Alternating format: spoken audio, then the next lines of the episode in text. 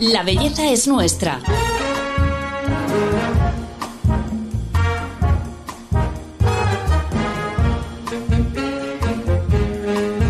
Un podcast de Telva. En el rostro tenemos cerca de 40 músculos que intervienen y mucho en el envejecimiento. Tratarlos es clave para prevenir arrugas y flacidez. Hoy veremos cómo. Hola, soy Paloma Sancho, bienvenidos al podcast de Telva. ¿Sabías que es fundamental desintoxicar, drenar, estimular y despegar los músculos del rostro? La terapeuta estética Yvette Pons lleva más de 32 años estudiando cómo y ha desarrollado un masaje facial propio que combina 8 técnicas y 430 movimientos. Yvette, bienvenida. Hola. Bueno, 430 eh, movimientos, 8 técnicas. Este masaje que has desarrollado, cuéntanos, se llama Sulift Sí. ¿Cuál es, ¿Cuánto has tardado en hacerlo? ¿Cuál es la clave de su éxito y en qué consiste? Sí, Suliv realmente es, es, es, un, es una terapia más que un masaje de muchos años de experimentación. Que bueno, poquito a poco eh, he ido creando diferentes técnicas eh, eh, para mis clientas de mi, de mi instituto, hasta que llegó un día que las empecé a unir todas ellas y eh, hace más o menos cinco años, es, eh, pues bueno, nació toda la terapia completa de 90 minutos, bueno, que le, le llamé Sulift. Eh, Sulift realmente es, eh, una terapia que, que, trata todos los factores que están involucrados en el envejecimiento de todo el rostro, desde el escote, el cuello, la nuca, la cara y el cráneo. Y trabaja sobre el sistema linfático, la microcirculación capilar, el tejido neurocutáneo, la musculatura en profundidad, más superficial, las fascias y la estructura ósea, que bueno, que para mí es la gran olvidada de los tratamientos antienvejecimiento y es una de las principales eh, causantes del envejecimiento. ¿Tienes centro propio en Igualada? Sí, en Igualada. Vale, y eh, desde ahí has desarrollado esta técnica y la tenemos en Madrid, que la podemos probar en, en el centro de The Beauty Concept de Paz Torralba. Sí, tengo la, bueno, estoy encantada que The Beauty Concept pues bueno, ha apostado y ha confiado en su lead, eh, la tienen exclusiva en toda Madrid, está funcionando muy bien, está teniendo muy buena aceptación. vale, entonces eh, me gustaría que nos explicaras muy bien por qué es importante tratar el músculo y la estructura ósea a nivel manual.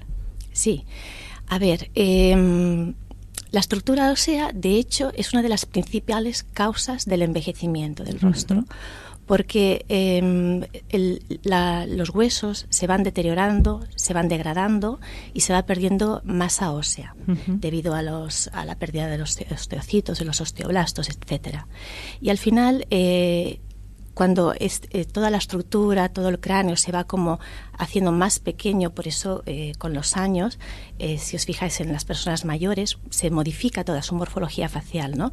Por ejemplo, el cráneo se, se hace más pequeñito, los ojos se introducen hacia adentro, la nariz se proyecta hacia adelante, la mandíbula em, Mm, cambia su ángulo, su ángulo eh, mandibular, eh, también se, se, va alargando, ¿no? Lo que ocurre es que los pómulos también se van hacia adentro. Yo siempre doy el ejemplo de un paraguas, ¿no? Las varillas es como si fueran los huesos y la tela que lo, que lo recubre es, es la piel y los músculos.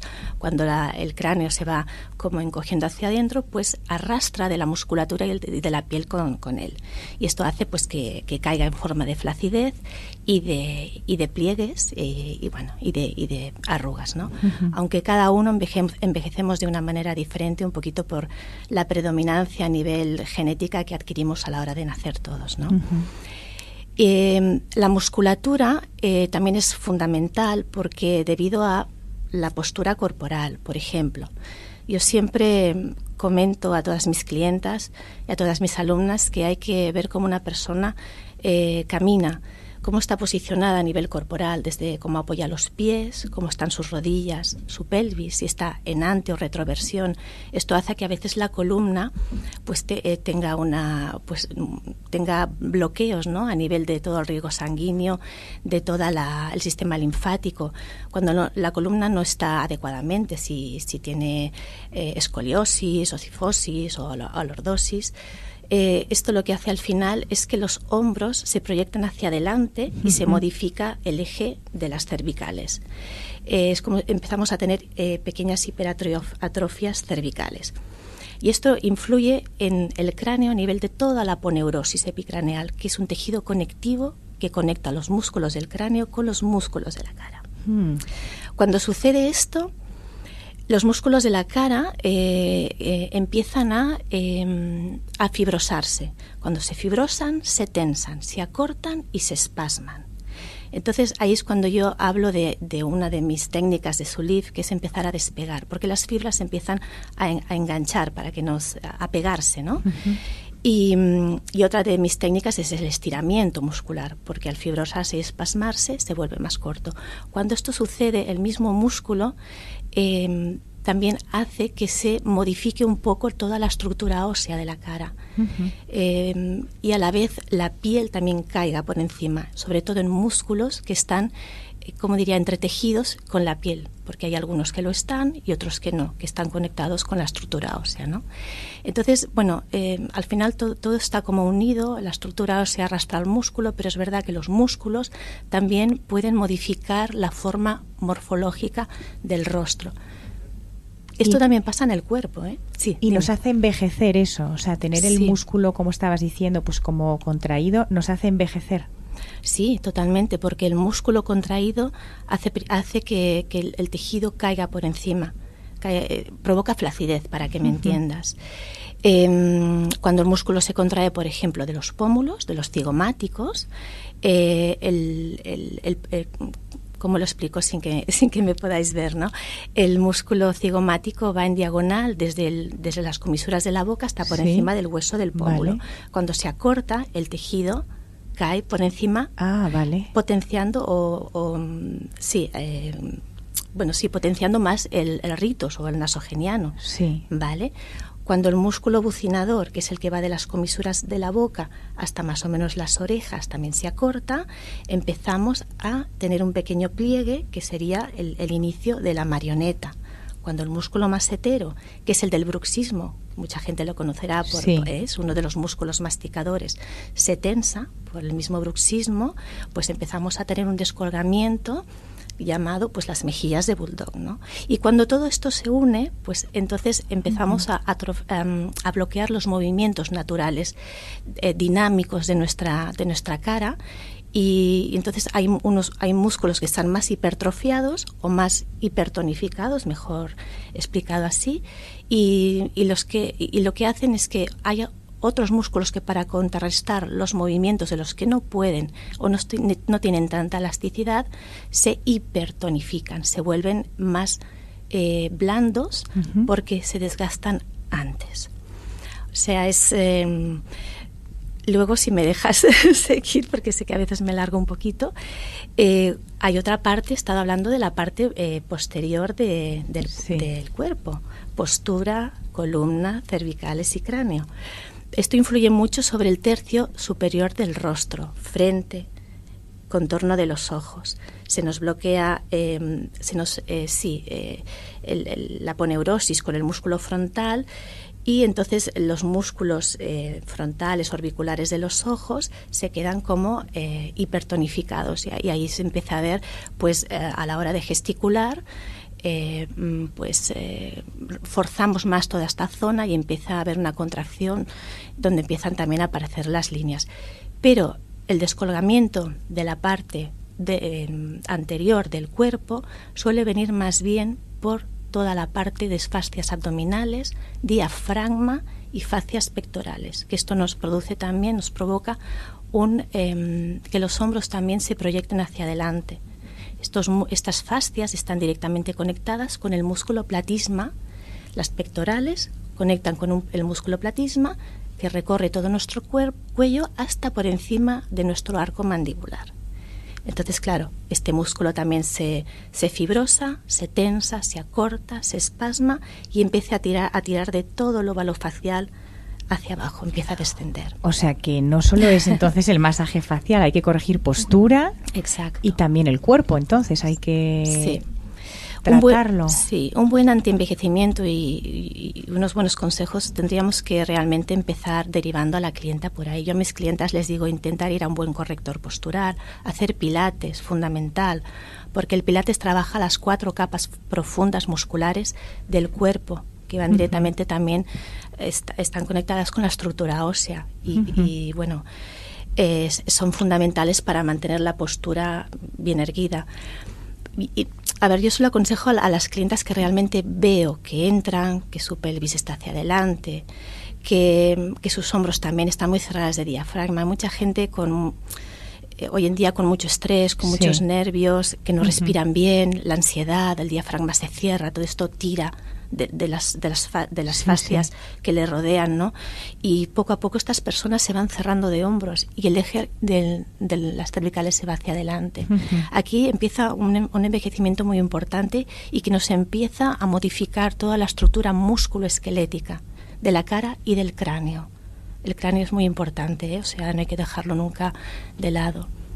Yo también a veces doy el ejemplo de que a veces vemos señoras que tienen, pongamos, 65, 70 años y les vemos la piel estupenda, no tienen ni una arruga, no tienen nada de flacidez, posiblemente a lo mejor porque se han hecho muchos tratamientos o muchas de ellas han pasado por cirugía y están estupendas, pero a veces las miras y no les quitas a lo mejor más de 5 años igual la comparas con una chica de 40 que tiene más flacidez y más arrugas y a esta chica le pones los 40.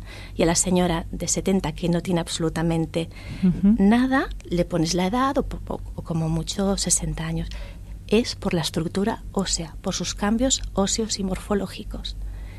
Y por eso hay que tener en cuenta que también el envejecimiento se refleja en toda la estructura ósea en el vale. O sea, para prevenir el envejecimiento, además de todo lo que tenemos que hacer de cuidarnos, la cosmética, corrección postural, Sí. y eh, tratamiento de los músculos faciales, que es con el masaje que tú has desarrollado, que tiene 430 movimientos. ¡Qué barbaridad! Sí, más que nada por eso me costó tanto eh, crearlo al final, o sea, unir todas las técnicas, porque son años de experimentar, ¿no? Fuera de mis horas de trabajo porque tenía muy claro que primero hay que empezar desintoxicando los tejidos, hay que hacer unas buenas aperturas linfáticas, importantísimo, porque si un tejido está infiltrado es muy difícil llegar a la musculatura. Si el tejido está infiltrado no hay una buena nutrición de los tejidos en general. ¿Qué significa infiltrado, perdón? Sí, con retención de agua o de ah, toxinas. Vale. Vale, entonces ahí llamamos, eh, también se le llama fibrosado. Vale son tejidos que se endurecen y por ahí no irriga nada. Entonces no llegamos ni a la piel, ni al músculo, ni a los huesos. Y eso hay eh, mm, tipologías que tienen más tendencia por genética y otras que no tanto, ¿no? Pero hay que empezar primero haciendo unas buenas aperturas, desintoxicar, eliminar restos de, mm, acidez de, las células, eh, cuando desintoxicamos y abrimos estas aperturas linfáticas, perdón, activamos la microcirculación para que llegue más fácilmente otra vez la nutrición a todos los tejidos y también la oxigenación. Hay que empezar por ahí. Y luego eh, el otro pilar, yo he creado cinco pilares con su LIF, por eso, bueno, han sido estudios de años. Para mí el otro pilar es empezar a despegar todas estas fibras que comentaba, que con el fibrosamiento se pegan. Unas la estructura ósea y otras entre ellas y se acortan.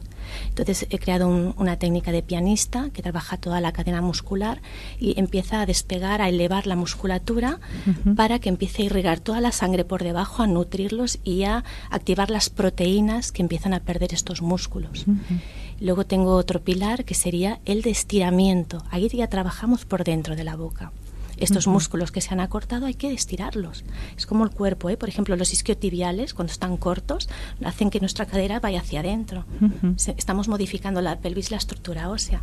En cuando empezamos a dar elasticidad, otra vez nuestra, nuestra cadera se posiciona en su sitio. ¿no?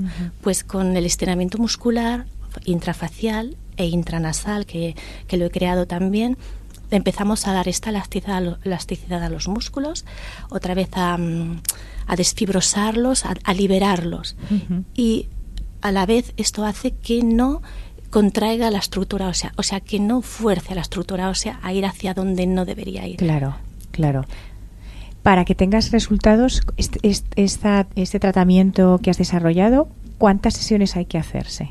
Sí, mira, eh, tengo comprobado, comprobadísimo con todos eh, años de, de, pruebas, mínimo seis. ¿Sesiones, sí? Sí, mínimo seis sesiones y máximo doce. Lo que no conseguimos con doce, difícilmente ya lo conseguiremos. Vale. Y yo recomiendo, si es posible, una sesión a la semana. Se podrían realizar dos ¿eh? también. Aquí ya depende un poquito del tipo de envejecimiento de cada uno. Uh -huh. Eso ya es el diagnóstico un poquito. Vale. ¿no? Uh -huh. ¿Qué aporta este masaje eh, o, o, o, esta terapia manual que no conseguimos con máquinas o con medicina estética, pues con rellenos o con botox? Uh -huh.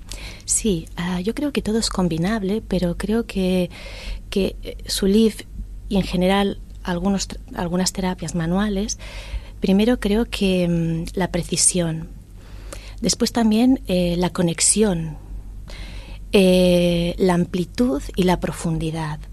O sea, eh, yo cuando trabajo con las manos y toco, puedo saber dónde tengo un punto fibrosado y lo puedo mm. deshacer. Eh, puedo mm, drenar eh, bien, abrir la, las aperturas linfáticas tan importantes como comentaba, ¿no? Eh, la conexión con el paciente es muy importante porque ayudamos a liberar muchos bloqueos también que pueden haber uh -huh. y que y que bueno que están involucrados también muchas veces en, en el envejecimiento y la profundidad eh, a veces con con, depende de qué máquinas no puedo llegar allí donde yo quisiera, por ejemplo, por dentro de la boca es complicado. Claro. La estructura ósea, por ejemplo, yo con las oseopresiones puedo activar todo el metabolismo a nivel, eh, a nivel óseo, ¿no? De la masa ósea. Pues, a ver, eh, pienso que, ya digo, todo se puede combinar. Eh, hay veces tratamientos que es necesario, según qué personas, reforzarlos con tecnología o hasta con medicina estética, uh -huh. pero creo que un buen trabajo manual podemos conseguir muchísimos, uh -huh. muchísimos beneficios. ¿Al músculo eh, le perjudica o le beneficia, por ejemplo? Porque ahora como tenemos un boom con la medicina estética, los inyectables, sí. el Botox que directamente eh, paraliza ¿no? el músculo. Uh -huh. ¿Tú que sabes tanto de, del músculo, le beneficia, le perjudica todo esto? Bueno, no quiero ir en contra de nada, ¿eh? Quizás es mi opinión y por lo que yo he podido comprobar, porque llevo también muchos años con... Yo, yo tengo en mi, en mi, instituto también médicos con medicina uh -huh. estética. Yo pienso que todo con, mm, con, cautela y precaución está bien.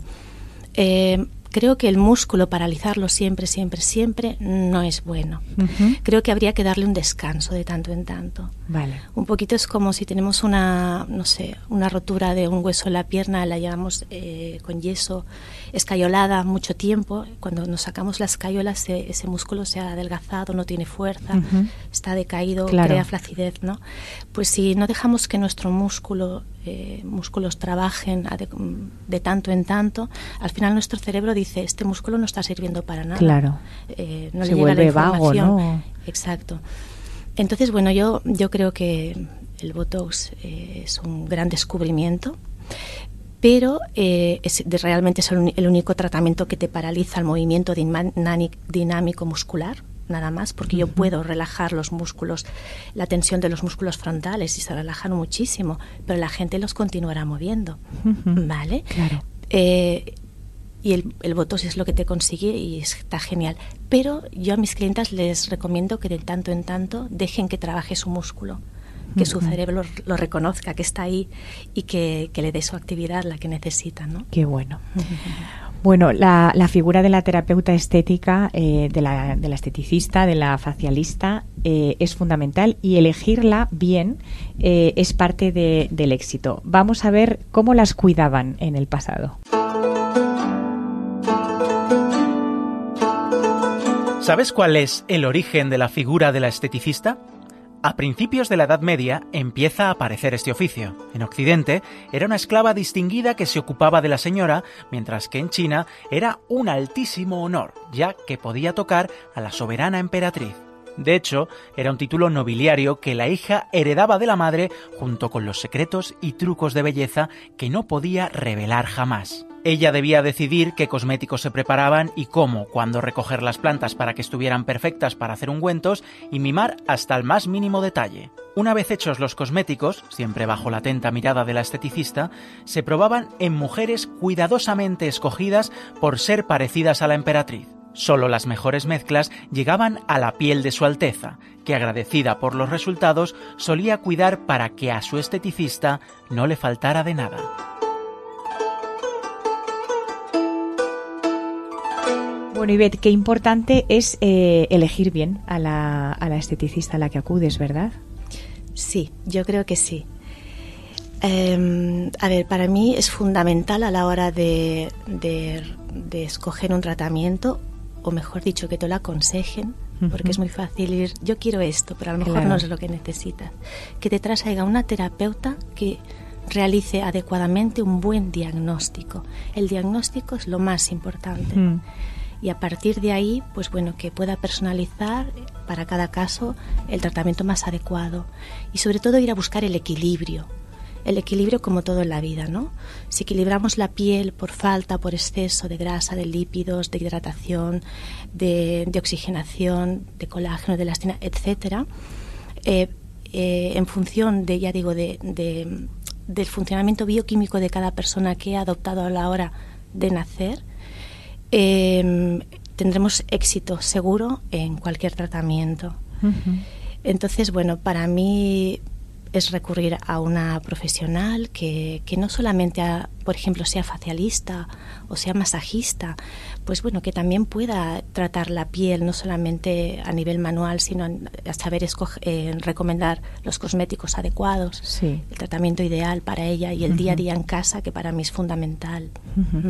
Eh, está muy de moda ahora todo el tema de, bueno, de la gimnasia facial, de hacerte masajes a ti misma en casa, incluso hay un montón de herramientas, ¿no? Que también están muy de moda para, para trabajar supuestamente el tema del músculo, pero ¿Esto realmente es efectivo o es mejor que en casa no eh, experimentemos y vayamos a hacer un, masaje con la profesional? Sí, yo depende de qué. Por ejemplo, em, a mí me encanta la gimnasia facial, el yoga, por ejemplo, pero yo siempre recomiendo que, la clienta eh, acuda a una buena profesional, a, a una buena entrenadora, que le, enseñe, que esté con ella, que se lo haga porque a veces eh, tenemos que mm, peligra el hecho de que si tenemos un músculo hipertonificado, lo estemos hipertonificando más. Entonces lo que, lo que digo siempre em, eh, habrá cuando hipertonificamos hay un músculo muy tonificado, siempre hay otro que está poco tonificado. Si sin querer estamos trabajando sobre ese músculo y lo estamos aún hipertonificando más, primero, descolgamiento por acortamiento y segundo, el que está hipotonificado eh, también descolgará porque tiene falta de vitalidad, no llega la nutrición, el oxígeno, etcétera. Siempre hay que buscar la normotonía en, todo el rostro. Se puede conseguir muy bien con la gimnasia, pero con un, yo recomiendo que, acudan a un buen especialista y que, lo hagan con, con, él, con ellos. ¿no? Porque puedes conseguir el efecto contrario, claro. O sea, que estos vídeos que vemos en YouTube o en Instagram, mejor ir a un profesional, ¿no? Pero esto es importante decirlo porque... Yo, sí. Yo mm. sí, a ver, y sabe mal porque bueno hay gente que, que, es, que es buena ¿eh? y lo hacen muy bien realmente pero habría que personalizar cada caso cómo tienen que trabajar cada persona trabajar un cigomático de una manera o de otro las repeticiones. Igual hay alguien que necesita cinco y ya está, y otro que necesita pues un montón, ¿no? O sea, entonces, bueno, e, es correcto, pero yo pienso que es mejor personalizarlo y para ello hay que acudir a un buen profesional. Y las herramientas en casa no están nada mal, ¿eh? Porque al final... Los roll y todos sí, los rodillos. Exacto, los guachas. Eh, hay, pero hay que, hacerlo, hay que hacerlo suave, sin ser agresivos, siempre con movimientos ascendentes. Si tienen algún tip de alguien que les enseñe, perfecto, porque al final lo que vamos a conseguir con estas herramientas es relajar la musculatura y las fascias. Vale. Todas estas tonificaciones, hipertonificaciones, hipertensiones, perdón, que comento que con la postura, con el estrés, etcétera, con gestos repetidos, eh, malos hábitos de gestos repetidos, por ejemplo. Mm, eh, entonces, bueno, con estos utensilios podemos ayudar realmente a relajar y que empiece a haber un mejor drenaje y una mejor nutrición de la piel. Es un, una ayuda, no es lo no es la panacea ahora, a la hora de, eliminar unas arrugas ni, ni una flacidez, pero siempre puede, ayudar. Sí, sí, sí. Ahora que hablabas de, malos hábitos, eh, ¿cuáles son esos gestos que a lo mejor, o, bueno, o hábitos que, tenemos que pueden perjudicar al músculo facial? Sí, muchas veces somos totalmente inconscientes. Hay gente que tiene las líneas de la frente marcadas y las tienen con 25 años. Y no se dan cuenta que están delante de un ordenador y tienen las cejas tensadas hacia arriba. Están hablando con alguien y también. Sí. Y, bueno, eh, eh, cuando se dan cuenta, pues bueno, las destensan, ¿no? Pero muchas veces son esas personas que desde muy joven ya siempre tienen las líneas marcadas. Es un mal hábito de tensión muscular. A veces es hereditario, ¿eh? Igual ocurre con las líneas del entrecejo. Hay gente que siempre está, pues como si le molestara, están con el móvil o, eh, mm, con las cejas contraídas hacia adentro, ¿no? Por ejemplo, las líneas de, las, de, de los laterales de las comisuras de la boca eh, hay muchas personas que tienen un gesto como que siempre están como sonriendo. Sí, Ahora no se me ve, ¿no? Pero sí, como apretando los labios un poco. Sí. y siempre hacen así, como si mm. quisieran em, eh, elevar las comisuras hacia arriba y, ese gesto a la larga em, provoca líneas eh, medio circulares al lado de las comisuras de la boca. la boca apretada, por ejemplo, los labios muy presionados. Eso es gente muy nerviosa a veces, que siempre está en tensión. Al final, líneas eh, eh, transversales en el labio superior y a veces en el labio inferior. Eh, esto no es un gesto, pero hay que vigilar cuando estamos con el móvil en el sofá o leyendo un libro, la cabeza agachada. Siempre la cabeza agachada. O en, el ordenador lo tenemos que tener a la altura de nuestros ojos, porque si no a la larga provocaremos más caída de, del ángulo mandibular y más pronunciado el doble mentón y las líneas del collar de Venus que se llaman, que son las líneas transversales del cuello. O sea, que hay que hacer una eh, corrección de gestos. sí, es que no somos conscientes, eh, ya, ya te comento, es, eh, nos quedaríamos para... Hay que, hay que empezar a, a, observar la gente cómo se mueve cuando habla, lo que hace. Hay gente que... Hay gente que tiene agujeritos, para que me entendáis, se llama de otra manera, agujeritos en la, en la barbilla. Sí, de apretar. De apretar, sí. Em, esto a mí me sucede un poco ¿eh? también. Eh, está provocado por la tensión de los músculos eh, que los rodean, que serían el triangular de la boca y uno que está bien, bien al, lado, al lado de la borla del mentón. Y esto es porque eh, cuando hablamos tendemos a tensar la, la barbilla hacia abajo. Acabamos las frases, las palabras y apretamos la borla del mentón.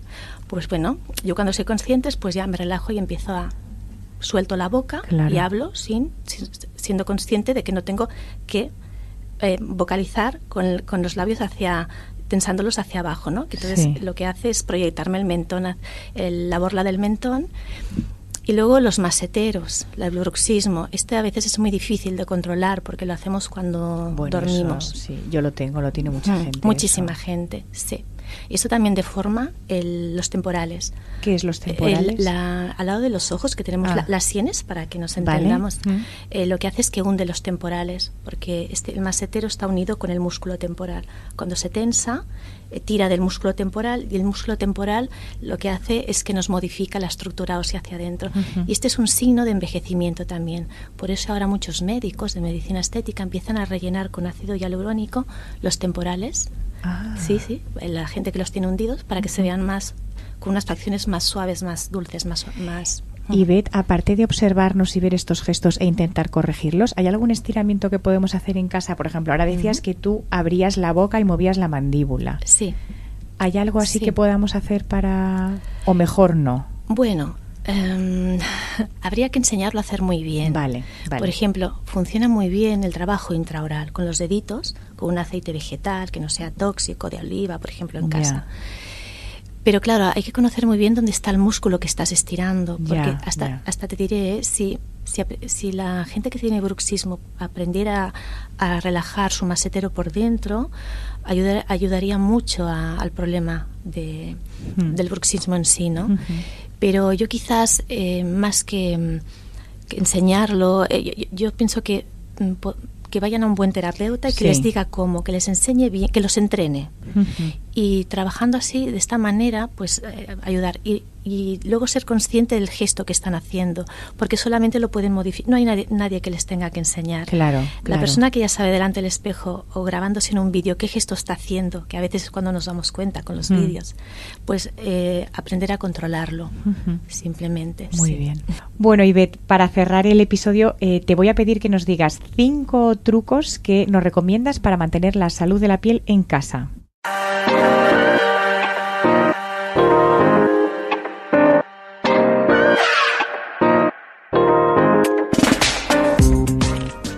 Uno, limpieza de día y de noche. 2. Loción para equilibrar el pH de la piel. 3. Serum personalizado en función de las necesidades de cada persona. 4. Crema facial y crema de contorno de ojos. 5. Esfoliante para liberar de la piel todas las células muertas junto con mascarilla tratante personalizada. Supongo que podría estar bastante cabreado con lo que me pasó, pero cuesta seguir enfadado cuando hay tanta belleza en el mundo.